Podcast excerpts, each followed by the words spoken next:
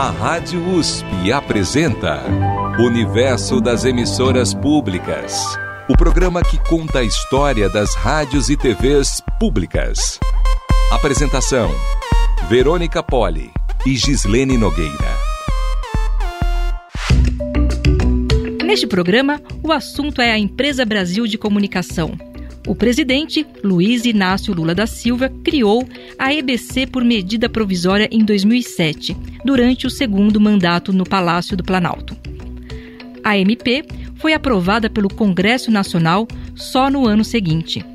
Compõe a lista de veículos da EBC a Rádio Nacional, o Portal de Notícias Agência Brasil, a Rádio MEC e as emissoras de televisão Canal Gov e TV Brasil. A EBC está mudando. Buscamos continuamente fortalecer o direito dos cidadãos à comunicação pública. Quando surgiu, a EBC incorporou duas antigas empresas de radiodifusão ligadas ao poder público: a Radiobras, empresa brasileira de comunicação, e a ACERP, Associação Educativa Roquete Pinto Originalmente, a lei deu à EBC um conselho curador composto por 22 representantes da sociedade civil com atribuições consultivas e deliberativas. Apesar de os integrantes serem indicados pelo presidente da República, a medida foi considerada um avanço. Mas o conselho foi extinto por uma medida provisória assinada por Michel Temer depois do impeachment da presidente Dilma Rousseff. Para autores e ex-integrantes do conselho, começou ali um processo de desmonte da empresa. Olá, boa noite. Boa noite. Começa agora o Repórter Brasil. E estes são os destaques de hoje. Nos anos seguintes, a EBC foi ameaçada de extinção e de privatização, o que não se concretizou. A gestão de Jair Bolsonaro desistiu de acabar com a empresa e unificou a programação da NBR, o canal de perfil estatal, e da TV Brasil, de perfil público. A emissora passou a ser usada como veículo oficial de propaganda. Funcionários relataram casos de assédio moral e de censura. No início de 2023, a direção da EBC foi destituída depois da cobertura jornalística feita sobre os ataques golpistas contra as sedes dos três poderes em 8 de janeiro. Uma funcionária de carreira cumpriu um mandato de transição até a posse da atual diretoria. No fim de julho, a EBC anunciou a separação da comunicação pública e da comunicação governamental com a estreia do canal Gov, a TV Brasil reassumiu o papel de fazer comunicação pública e tem pela frente o desafio de ser uma emissora efetivamente pública. Boa noite. Olá, boa noite. Repórter Brasil de cara nova. Comigo, Maria Paula Sato. E eu, Luiz Carlos Braga. A partir de hoje, vamos juntos com as principais notícias do Brasil e do mundo. Levando até você a notícia numa linguagem dinâmica para que a gente fique bem informado. Vamos entrevistar o diretor-presidente da EBC, Hélio Doyle, que assumiu o comando da empresa em fevereiro. Hélio Doyle atuou como repórter, editor e chefe de redação de vários veículos de comunicação no país, entre eles o Estado de São Paulo, Folha de São Paulo, a revista Veja e a Rede Globo, e foi professor da Universidade de Brasília durante 28 anos. Hélio Doyle, a EBC revogou em julho a portaria de uma gestão anterior que tinha unificado a programação das emissoras de perfil público e de perfil estatal. O que significa para a reconstrução da comunicação pública separar a TV Brasil e o novo Canal Gov depois de seis anos de desmonte? A separação era necessária e urgente. Né? Nós até demoramos um pouco mais do que gostaríamos de ter feito essa separação, porque ela demandava várias medidas administrativas, de contratos, essa coisa, e acabou demorando um pouco. Por quê? Porque a EBC tem esse duplo papel que você se referiu. Ela é uma empresa para fazer comunicação pública, mas ao mesmo tempo ela deve prestar serviços à comunicação governamental. E nós sempre entendemos, e houve infelizmente essa interrupção no governo passado, de que esses dois sistemas não podem caminhar juntos, eles podem caminhar paralelamente, como diz a Constituição. A Constituição brasileira fala em sistema privado, sistema estatal e sistema público. A IBC trabalha com o sistema estatal e com o sistema público, mas tem que trabalhar de uma maneira diferente com esses dois sistemas. Não pode misturar como se fosse tudo a mesma coisa. Daí essa separação que nós fizemos com a criação não só do canal Gov, como da agência Gov, deixando claro que a TV Brasil e a Agência Brasil são canais de comunicação pública e o canal Gov, até pelo próprio nome, né, e a agência Gov são da comunicação governamental. Doyle, a gente sabe que a IBC tem um contrato com o governo federal para fazer a cobertura dos eventos oficiais do Poder Executivo. No canal Gov, o governo federal decide as pautas e os assuntos abordados? O canal Gov, na verdade, é um canal da SECOM. A SECOM é nosso cliente. A SECOM tem um contrato com a EBC nós atuamos por demanda. A SECOM demanda determinado tipo de atividade e nós cumprimos a demanda da SECOM, como todo o processo, né? ordem de serviço, essa coisa toda. Agora, antes de criar o Canal Gov, nós criamos aqui a Superintendência de Serviços de Comunicação, que é responsável pelos contratos, né? não só o da SECOM, como do MEC, do, da Fiocruz, outros contratos que nós temos. Essa superintendência é que se entende diretamente com a SECOM em relação ao que cobrir, ao que transmitir, as entrevistas que devem ser transmitidas, mas ela também tomou a iniciativa de criar alguns programas nesse canal Gov, como, por exemplo, o Bom Dia Ministro, que é toda quarta-feira, e agora o programa eh, que o show está apresentando. Então, assim, é um contrato com a SECOM. O canal, nós consideramos que a IBC presta um serviço à SECOM, colocando parte de sua equipe à disposição desse contrato, fazendo a transmissão, fazendo as transmissões de eventos, de entrevistas, de pronunciamentos do presidente, de alguma maneira participando, embora secundariamente, da conversa com o presidente. Então, é um, é um, contrato com o governo. Né? A emissora que nós temos total controle na EBC é a TV Brasil. O que tem na programação da emissora pública e como a TV Brasil pode conquistar relevância no cenário de domínio de canais comerciais na televisão aberta? Esse é um grande desafio que nós temos, né? Porque a gente está acompanhando a evolução da comunicação, das tecnologias, e a gente vê que a TV aberta ela tem em si uma contradição, né? Ela tem cada vez se reduzido o seu público, né, na TV aberta, em função dos streams, dos canais fechados, dos canais a cabo, satélites, etc. Mas ao mesmo tempo ainda é a fonte, vamos dizer, mais acessível para grande parte da população que não tem condições de, de pagar internet, de pagar canal a cabo, e que continua recorrendo à TV aberta. É claro que a gente não quer se limitar à TV aberta. A TV aberta ainda é a principal característica da TV Brasil, mas a gente quer naturalmente acompanhar a tecnologia progressivamente desenvolver as redes sociais, as mídias digitais, o streaming, nos atualizar em relação a isso.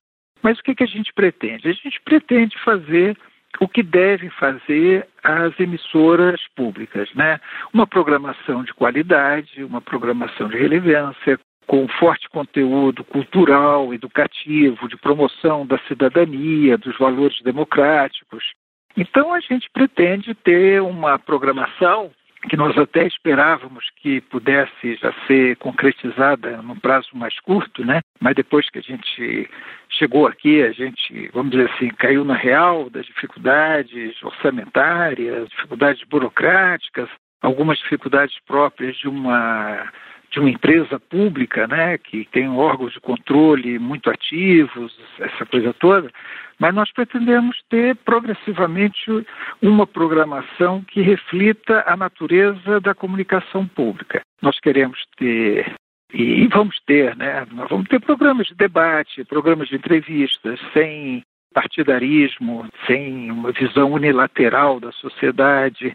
Nós pretendemos ter programas de música, teatro, arte, cinema, né? Nós pretendemos ter bons filmes, principalmente bons filmes brasileiros. Nós pretendemos ter um horário de dramaturgia que realmente contribua para uma formação cultural, para uma formação cidadã das pessoas. A gente quer fazer uma televisão, acho que assim, resumindo né, a diferença da TV pública para a TV privada, a gente não está buscando o consumidor, a gente está buscando o cidadão. E a gente quer formar audiência sim. A gente tem, sabe, tem consciência da audiência baixa que tem a TV Brasil, embora em termos de TV aberta ela esteja, a, a nossa rede seja a quinta, né, com, com, maior audiência, mas obviamente nós não estamos satisfeitos com essa audiência. A gente quer melhorar, mas a gente ao mesmo tempo tem consciência de que essa audiência tem que ser formada. Né? Ela não existe e ela não vai surgir de uma hora para outra ela tem que ser formada num processo de longo prazo de conquista né, do espectador que ainda acessa a TV aberta. E, ao mesmo tempo, nós, eh, indo para as redes sociais, a gente amplia esse espectro. Com o streaming, a gente consegue fazer com que nossos programas tenham um acesso mais amplo. Doyle, alguns autores argumentam que foi um erro na criação da IBC manter o vínculo da estatal com a Secretaria de Comunicação Social da Presidência, e esse vínculo se mantém. Tem como garantir que os governos, o atual e os que virão no futuro, não interfiram na TV Brasil e na linha editorial da emissora? Garantir, eu acho que ninguém pode garantir, né? Porque a gente conhece a dinâmica dos governos, a alternância de poder que existe, né? Até agora, a gente tem tido do, deste governo plena compreensão desse papel da, da emissora pública. Embora haja também, naturalmente, eu acho isso absolutamente normal, haja uma preocupação também com o lado GOV, né? o lado de comunicação governamental. Seria até estranho que o governo, tendo um instrumento para isso, não se preocupasse com isso. Mas até agora está correndo tudo bem, vamos dizer assim. Eu acho que a gente precisa discutir bem essa questão da comunicação pública, que é uma discussão importante, tanto do ponto de vista acadêmico, né, como do ponto de vista da, das pessoas entenderem o que é comunicação pública. Eu recentemente disse que boa parte das pessoas que estão no governo não sabem exatamente, não têm uma plena consciência do que seja comunicação pública. Eu acho isso também perfeitamente normal, porque a população brasileira não entende. A comunicação pública no Brasil é um conceito que começou a ser disseminado, primeiro de uma maneira muito restrita, né? no meio acadêmico, no meio da, de determinados segmentos da sociedade civil que se preocupam com a comunicação, a IBC foi um passo importante, a criação da IBC em 2008 foi um passo importante para disseminar mais esse conceito, esse entendimento do que seja comunicação pública, mas ainda é, é pouco tempo, né? É muito pouco tempo. E vamos levar em conta que houve seis anos de interrupção, né? seis anos em que houve uma, uma subversão completa desse conceito a partir do governo Temer. Né? Logo ao assumir, ele fez uma intervenção na EBC, né? demitindo o presidente que tinha mandato, extinguido o conselho curador e acabando com o mandato do presidente. Aí depois foi o desastre eh, que veio a seguir, né, depois do Temer. Então eu acho que é um conceito muito novo que precisa ser mais bem compreendido, mais bem entendido. Então é natural que algumas pessoas não tenham clareza do que seja o público, não saibam muitas vezes distinguir o público do estatal, mas nesse governo nós estamos tendo total apoio até agora. Quando você falou de onde ficar a IBC, no próprio grupo de transição, foi novembro, dezembro do, do ano passado, houve essa discussão, né? De onde deveria ser, ser a localização da IBC, porque ela estava no Ministério das Comunicações, né? Ela estava no governo anterior, ela estava no Ministério das Comunicações. E já teve na Casa Civil, já teve, na, se não me engano, na Secretaria de Governo, ela já andou por aí. É, havia uma, uma, uma tese na, nesse grupo de que ela deveria ir para o Ministério da Cultura, a emissora pública. Mas vamos pensar bem, né? A EBC, enquanto não houver uma mudança, ela atende aos dois sistemas, ao estatal e ao público. Se ela fosse para o Ministério da Cultura, o que não seria nenhum absurdo, várias emissoras públicas se vinculam à área da cultura, tanto aqui no Brasil quanto no exterior, né? Mas para isso teria que resolver a questão do lado estatal da EBC, né? Porque não faria sentido o lado estatal da EBC estar no Ministério da Cultura. Então essa é uma discussão que eu acho que deve, deve ser feita, sabe? Deve ser feita no governo, deve ser feita na academia, deve ser feita na sociedade civil, na, na, principalmente na, nas organizações que se preocupam com essa questão da democratização da comunicação, com a comunicação de modo geral. Talvez seja uma questão que ainda não esteja totalmente resolvida. É pouco tempo, né? O 2008 para cá, com uma interrupção de seis anos, tem sido muito pouco tempo para a gente amadurecer essa questão. Hélio, a gente vai retomar essa questão aí da, da EBC e, enfim, vamos dizer mais teórica, né, de qual seria o melhor modelo, mas antes de passar adiante, eu acho importante a gente falar especificamente sobre a independência que se planeja dar ao jornalismo da TV Brasil.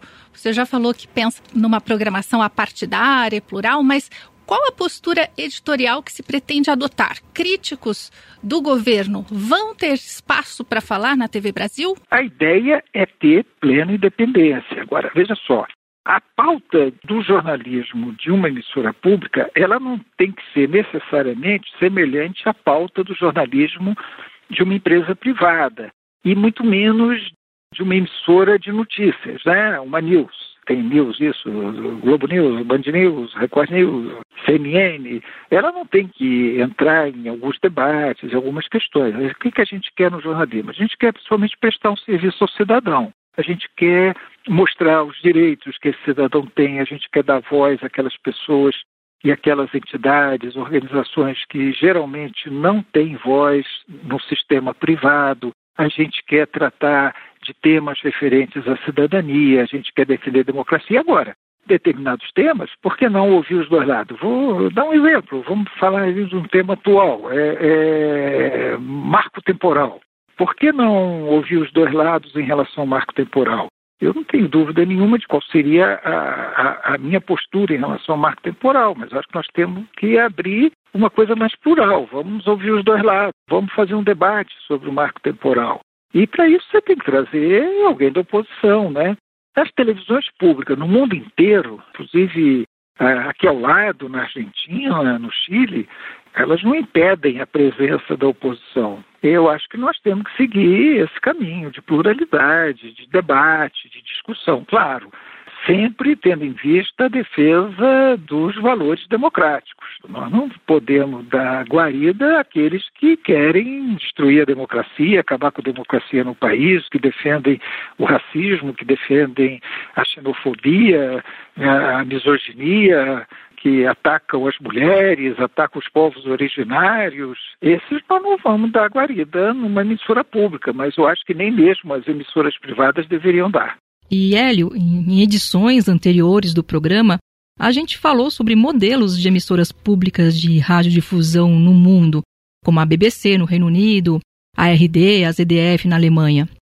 Então, assim, estudiosos do serviço público de radiodifusão em vários países, eles afirmam que a garantia de financiamento público é uma questão fundamental para garantir a independência das emissoras públicas em relação ao Estado e aos interesses comerciais. No caso da TV Brasil, os recursos eles vêm integralmente do Tesouro Nacional e, na sua opinião, Hélio, ter um orçamento definido pelo governo federal é uma fragilidade para a radiodifusão pública no Brasil? Esse eu acho que é um grande tema de discussão e eu acho que é sim, viu? Respondendo sua pergunta. É inevitável e é até desejável que a comunicação pública, as emissoras públicas de rádio, televisão, é, próprias agências públicas, elas tenham dinheiro público, né? elas, elas sejam sustentadas pelo Estado. A questão para mim não é essa. A questão para mim é a seguinte: é como. Porque, vamos lá, o orçamento, a gente sabe como é. O orçamento ele fica na mão do executivo e do legislativo. Né? O executivo apresenta a proposta orçamentária, briga por ela, o legislativo pode fazer alterações, pode apresentar emendas. Eu acho que tem que haver fontes permanentes de sustentação da televisão pública. No Brasil, nós temos, por exemplo, a contribuição de fomento à radiodifusão pública que é um recurso que vem das telefônicas, né, da telefonia. Como ele não foi regulamentado, é, esse dinheiro não está entrando na EBC. Seria importante que, que esse recurso desse fundo entrasse para a EBC. E há diversas outras formas. Se você, eu sei que vocês estudam esse assunto, né? Você sabe, no, no mundo inteiro há diversas outras formas de financiamento das emissoras públicas, né? Contribuições, taxas, percentual sobre energia elétrica, percentual sobre telefonia, compras de aparelhos, que inclusive está para mudar né, na BBC lá. É, eu acho que nós temos que estudar formas de uma contribuição mais permanente. Existem, existem maneiras, por exemplo, só estou dando uma sugestão para ser estudada, tá? Não estou defendendo. Apesar, por que não, por exemplo, uma proporção, ainda que mínima, mínima, sobre a propaganda governamental, sobre tudo aquilo que o governo gasta com propaganda institucional, propaganda de utilidade pública, propaganda educativa, por que não um percentual ínfimo disso ser destinado?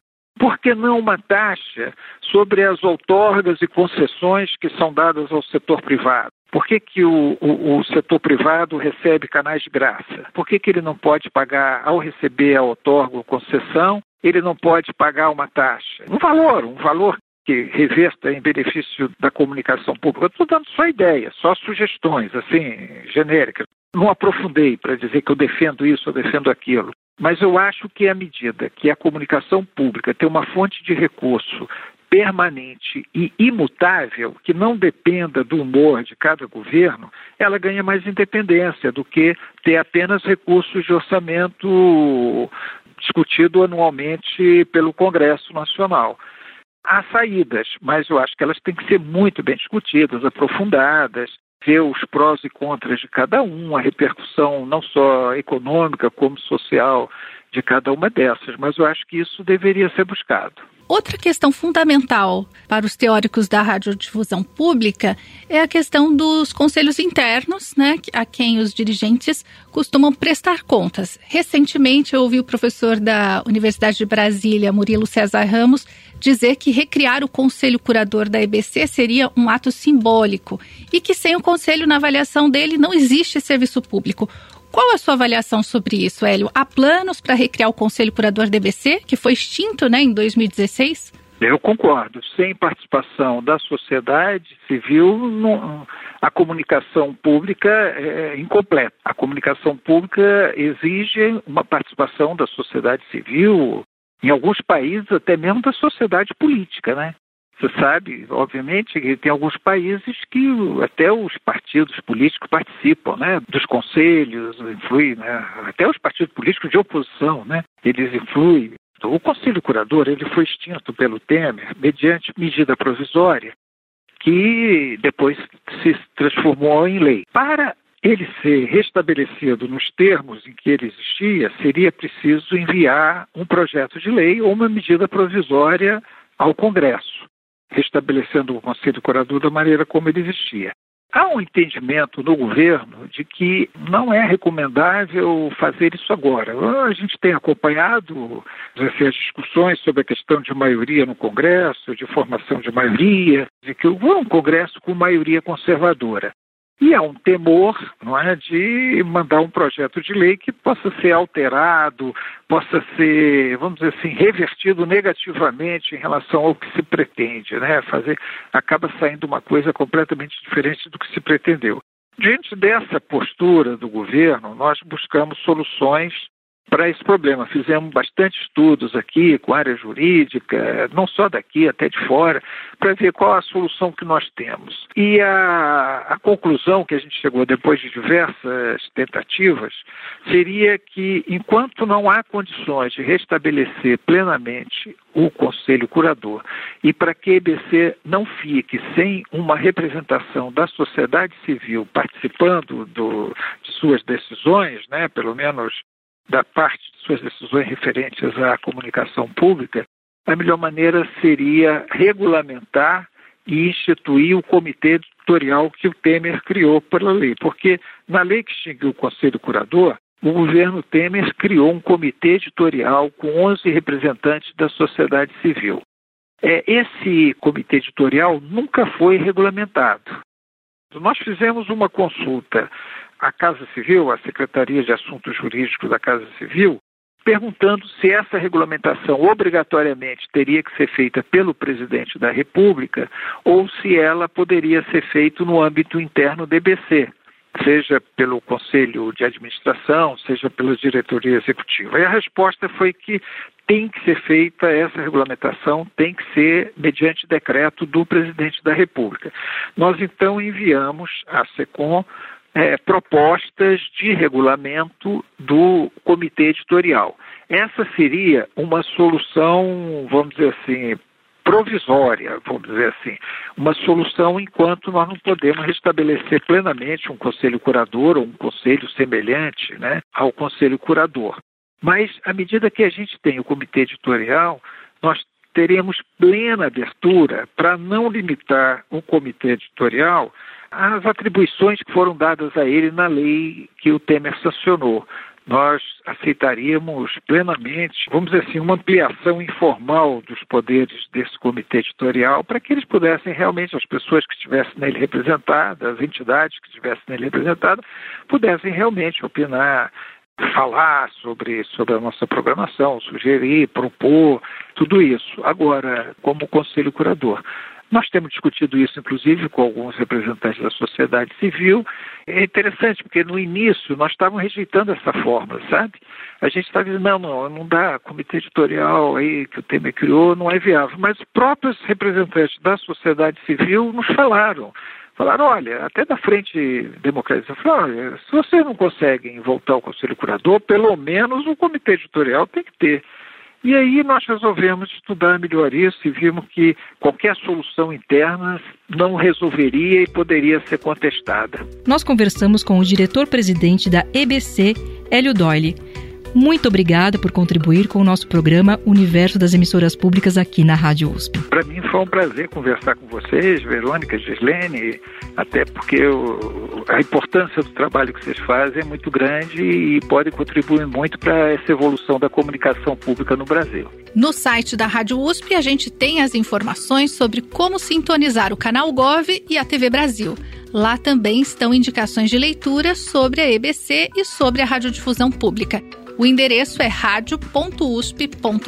Obrigada também a você que nos acompanha. E se quiser falar com a gente, envie um e-mail para ouvinte@usp.br. Produção, roteiro e apresentação: Gislene Nogueira. Produção e apresentação: Verônica Poli. Produção: Cristiane Pradella. Sonorização e edição: Bruno Torres Nogueira e Cid Araújo. Universo das emissoras públicas o programa que conta a história das rádios e TVs públicas.